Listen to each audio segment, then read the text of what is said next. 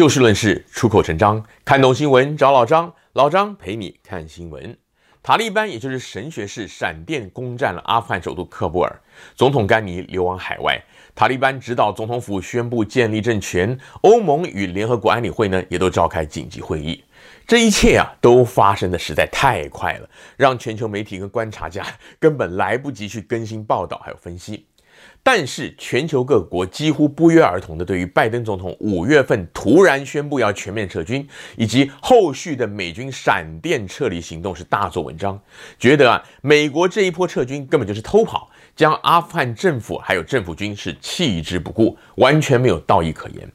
而国际媒体普遍刊登的美军直升机飞进大使馆撤离外交人员的照片，也被拿来跟1975年4月29号美国驻西贡大使馆撤离时的照片来对比。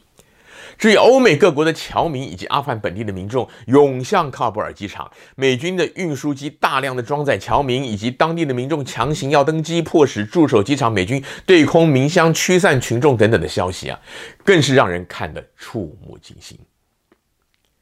拜登政府在五月份宣布美军将在今年九一一之前全面撤离阿富汗的时候啊，就信誓旦旦地表示绝对不会重演西贡事件。因此这几天阿富汗的局势急转直下，对拜登政府来说的确是当头棒喝。前总统川普啊也对此大加的抨击，并且要拜登辞职下台。当然。国际间也普遍认为，美国这一次的撤军做的是非常不光彩。但由于撤军的政策路线呢，早就在奥巴马政府时期就已经确立了，而川普政府本身也曾经在2019年跟塔利班签署多哈协定，取得了美军和平退场的共识。因此，坦白讲，拜登撤军的决定也只是根据这十几年来美国基于自身利益所做的终极撤军来作为指导方针。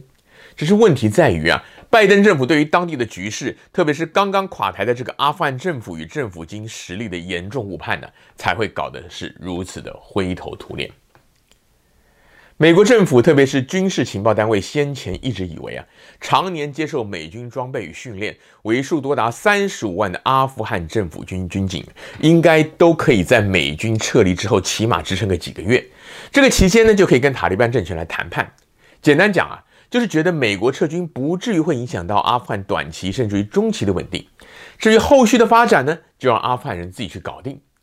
而美国也以为啊，用暗中撤离的方式比较不会影响到阿富汗政府的民心士气，也可以降低这个撤军的时候呢，美军遭到袭击的风险，所以他们才会在七月二号晚上突然的撤离美军驻扎在喀布尔附近最大的这个巴格兰空军基地里面的部队。而这一次撤军的不告而别。夸张到连驻防该基地外围的阿富汗政府军呢，都是在这个基地被断水断电，他们又找不到美国人处理之后，才发现美国大兵原来已经跑光了。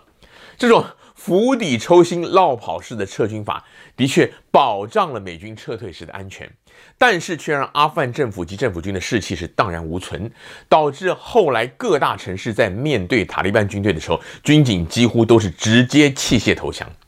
套句这个流亡总统甘尼的话，这避免了不必要的同胞骨肉相残。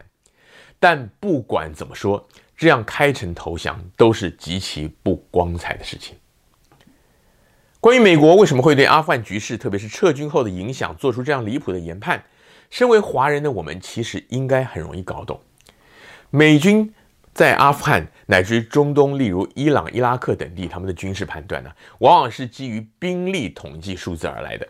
就好像前面提到过，阿富汗政府军有三十五万之多，他们长期接受美军的训练，又使用美国的装备，账面上看来战力应该很强才对啊。但是老美却忽略了阿富汗平均的教育水准低。多年来，他们的政府军都只是配合美军出动他们的地面部队，而比较复杂的战略、还有武器装备的操作技术等等的都极其的缺乏。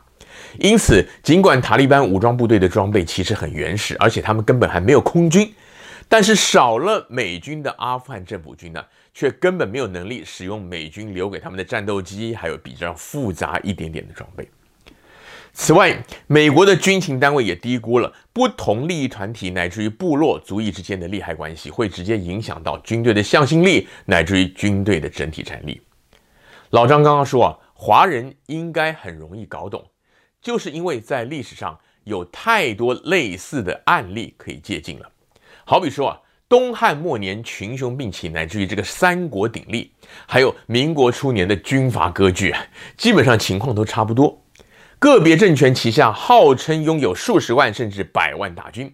但是，一方面，这些政权下的军队啊，多半都是各拥其主。这些将领也好啊，军阀也好，他们都是为了自己利益的考量，跟其他的军头来搞合纵连横，没有一个一致的中心思想。一旦碰上战况失利，他们就很容易四散逃命或者变节投降，因为他们没有一个可以说服他们自己还有军队牺牲奉献卖命的目标或者说是理由。另一方面，这些将领军阀们，他们为了要向中央政府来索取资源，各级军官往往会以少报多，从而把上面拨发的军饷中饱私囊，也就是以前我们所谓的吃空缺。而一旦战局吃紧啊，这类缺乏最基本纪律的部队，也很有可能会出现大量的逃兵。简单讲，账面上三十万的兵力，实际他们的兵员跟战力啊，说不定连二十万都没有。美国在短短的两百多年历史当中，基本上没有经历过这类军阀割据、群雄并起的战乱，因此啊，美国人恐怕不能够想象这种乱七八糟的情况，或者说不会把这个看成是有可能会影响到区域战争胜负的关键因素。美国当初之所以会出兵阿富汗，是为了要推翻塔利班神学式政权。推翻神学式政权的主要原因呢？一方面是由于塔利班庇护恐怖分子，特别是九一一事件的元凶宾拉登；另一方面，则是因为塔利班采行极端的伊斯兰教的恐怖统治，严重违反了现代普遍的人权价值。而关于这方面呢，就牵涉到当地的文化与信仰了。尽管美军扶持的阿富汗政府比起当年的塔利班神学士要自由开放得多，可是除了这个阿富汗政府贪腐横行、无法自立自强，简单讲就是扶不起的阿斗之外，美国以西方强权的姿态介入，文化跟信仰呢也都跟当地人格格不入，这个也会影响到当地人的向心力。目前国际社会关注的焦点，除了塔利班政权会不会恢复当年那样的集权高压统治以外啊，眼前更严重的问题就是其他的欧洲盟邦因为美军的突然撤走而必须面对的撤侨问题，以及在当前新冠疫情之下，阿富汗的难民潮是否会给邻近国家乃至于欧美各国造成防疫跟经济等等后续的问题。此外，中国跟俄罗斯会不会承认这个塔利班政权，也会影响到后续区域势力的嚣张。与此同时，前面提到过的西贡撤军重演呢、这也被许多华人乃至于关注美中台局势的欧美政坛人士热议，因为很多人也同样的担心，一旦台海局势恶化，两岸面临战争，美国这种背弃盟友的老毛病会不会再度的发作？关于这一点呢？老张，我倒是认为，台海局势跟阿富汗局势的本质不同。台湾与中国大陆之间有台湾海峡屏障，台湾的军队数值与战力呢又远胜于之前这个阿富汗政府军，因此，就算两岸真的开打了，台湾的军队也不至于像阿富汗那样摧枯拉朽、兵败如山倒。但是话又说回来，台湾内部的统独蓝绿之争非常的激烈。无论是军中或者民间，如果对于国家的未来路线没有共识的话，假如真的面临到战争的时候，就很可能会因为这个敌我意识的认知不同，以及对国家领导人、对执政党、对政府的向心力不够，而没有办法一致对外。此外，支持亲美抗中甚至仇中者呢，也必须要知道，从国共内战开始一直到现在。即使是在像当年八二三炮战那样剑拔弩张的期间，美国也从来没有直接的出兵参与过两岸的战事，充其量也只是提供武器装备、后勤补给、人员训练以及战术咨询等等第二线的资源。而且啊，美国的政策一直都是推动和谈，而不是帮助一方取胜。而在中共崛起之后，美国更主动的放弃台湾与北京建交。